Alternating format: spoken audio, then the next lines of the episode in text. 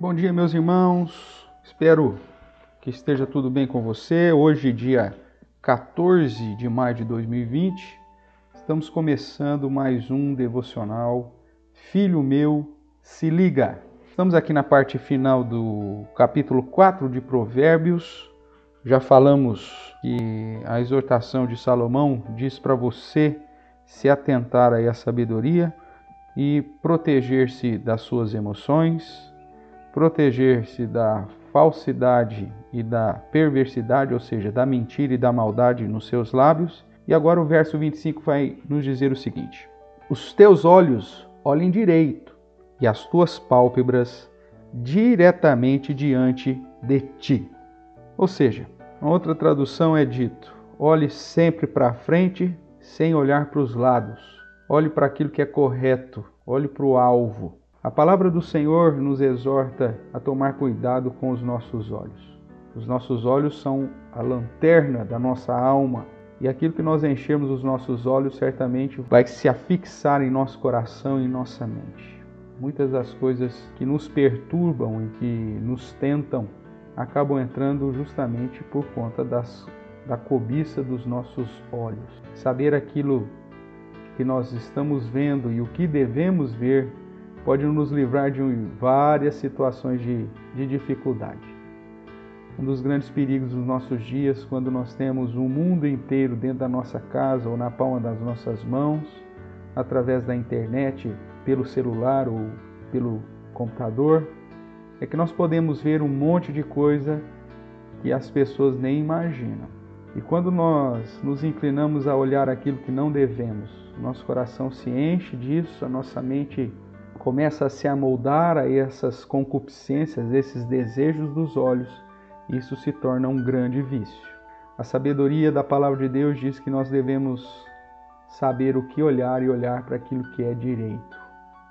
A Bíblia diz para que nós olhemos firmemente para o Autor e Consumador da nossa fé, Jesus Cristo. Os nossos olhos têm que estar fitos, fixados, firmados em Deus nas coisas que glorificam a Deus, que exaltam o Senhor. Olhar firmemente para o reino dos céus, olhar firmemente para o céu, para as coisas de Deus. Essa situação dos olhos é tão complicada que num dos ensinos que Jesus nos traz, ele diz: Olha, se o teu olho te faz pecar, é melhor que eu arranque fora, porque é melhor entrar cego no céu do que com os teus olhos ser todo o teu corpo lançado no fogo do inferno. Irmãos, os olhos, de certa forma, é a porta de entrada para a nossa alma. Se nós não soubermos usar bem esse presente de Deus e não olharmos para aquilo que é direito, não olhar para aquilo que é correto, mas procurar olhar para aquilo que não se deve, certamente seremos contaminados por completo. Um dos grandes problemas dos nossos dias é a pornografia. A pornografia hoje está mais acessível a todas as pessoas. E aqueles que não guardam seus olhos e começam a olhar para aquilo que não se deve, acabam sendo escravizados dessas imagens e, consequentemente, vivem uma vida de escravidão de um desejo que não glorifica o Senhor.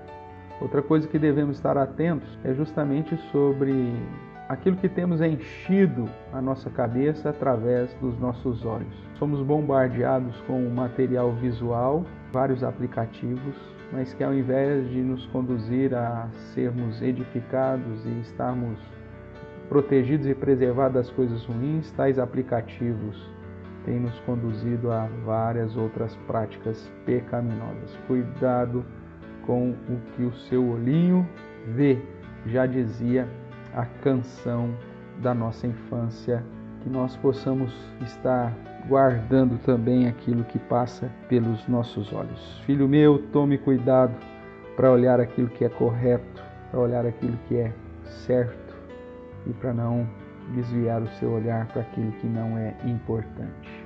Essa é a exortação de Salomão para nós no dia de hoje. Que Deus te abençoe, que você possa glorificar a Deus também naquilo que você vê.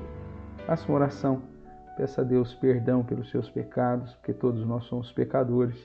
Peça para que Ele nos ajude a vencer todas as inclinações e desejos do nosso coração e também a concupiscência dos olhos. Porque, como somos exortados por João na sua primeira epístola, no capítulo 2, a partir do verso 15, a concupiscência da carne, a concupiscência dos olhos e a soberba da vida não procede do Pai, mas procede do mundo. Ora, o mundo passa, bem como as suas concupiscências. Aquele, porém, que faz a vontade de Deus permanece eternamente. Que Deus possa te conduzir a fazer a sua vontade, que você não seja escravo dos desejos dos seus olhos, mas que você foque tão somente em Jesus, o Autor e Consumador da nossa fé. Beijão no seu coração, fique com Deus, não deixe de decorar também mais esse versículo. Um abraço.